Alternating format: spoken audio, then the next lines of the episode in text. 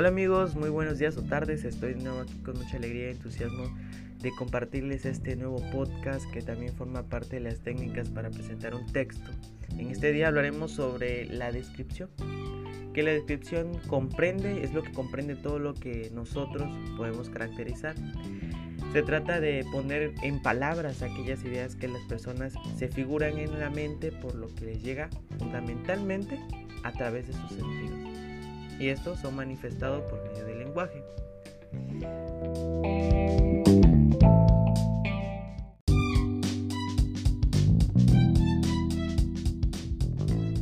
Y es que las personas siempre han buscado poner en palabras no solo lo que ven, sino también lo que sienten y es allí donde entra el juego la literatura.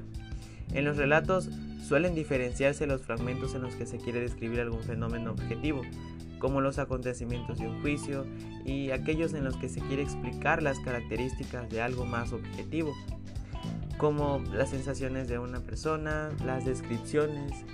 Pueden, estas pueden clasificarse de acuerdo con lo que será descriptivo. Entonces veamos las diferentes clases.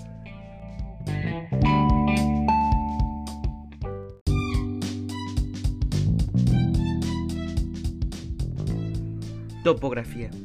Entendida como la descripción de paisajes de una porción de terreno, que involucra necesariamente la óptica personal y probablemente las expectativas humanas que influyan en la percepción sobre el espacio.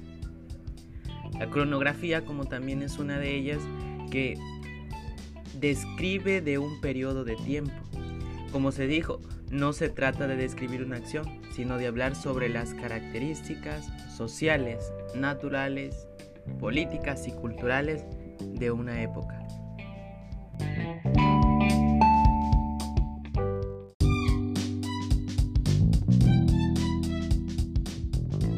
Pospografía, etopeya y retrato. Estas sirven para hacer descripciones sobre seres vivos, personas o animales. En el primer caso se habla exclusivamente de las características físicas.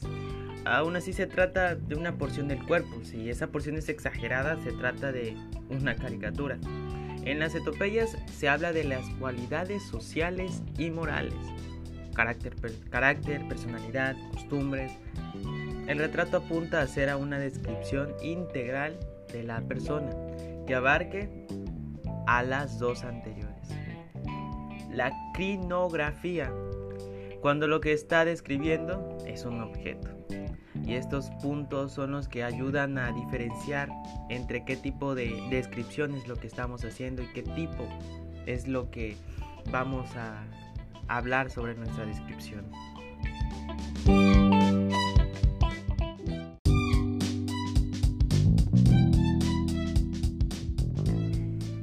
Entonces, ¿cómo se hace una descripción?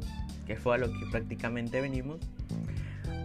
Para hacer una descripción primero hay que observar con mucha atención y seleccionar los detalles más importantes.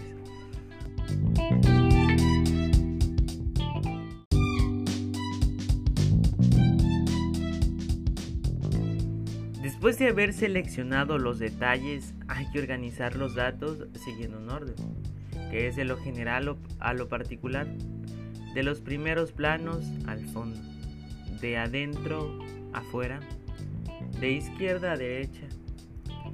Y estos pueden ser al contrario o al revés como quieras llamarle.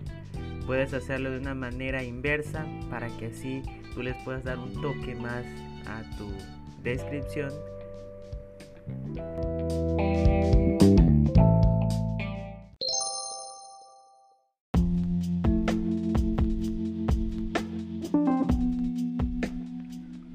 Recapitulando todo lo antes ya visto, la descripción literaria o descripción subjetiva es un tipo de figura retórica o recurso literario que sirve más bien para representar con palabras una imagen.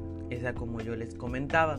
Nosotros vamos a ver un panorama y nosotros nos vamos a enfocar en lo que para nosotros es más importante, así daremos detalle de todo lo acontecido Describir es hablar o especificar de manera bella, artística, las características principalmente de ideas y sentimientos.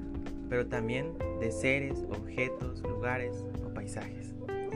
Es, como si se tratara de una reproducción intensa con una fotografía de algo específico, para hacer parecer que esa imagen está ante nosotros. Este tipo de figura consiste en realizar una representación o descripción detallada y profunda de ideas o sentimientos del individuo, para que así lograr hacerla muy real o vivida. Pero también se refiere a la descripción de objetos, lugares y animales. Es así como entendemos lo que es la descripción literaria, la descripción que día a día damos o expresamos.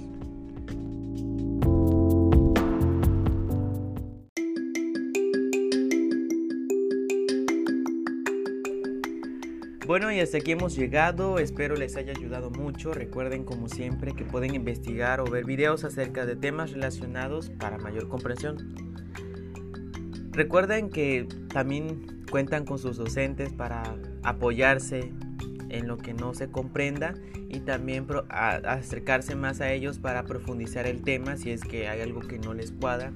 Entonces yo me despido y espero y tengan un buen día. Buen día, este Pásenla bien. Hasta luego. Nos vemos en el próximo podcast.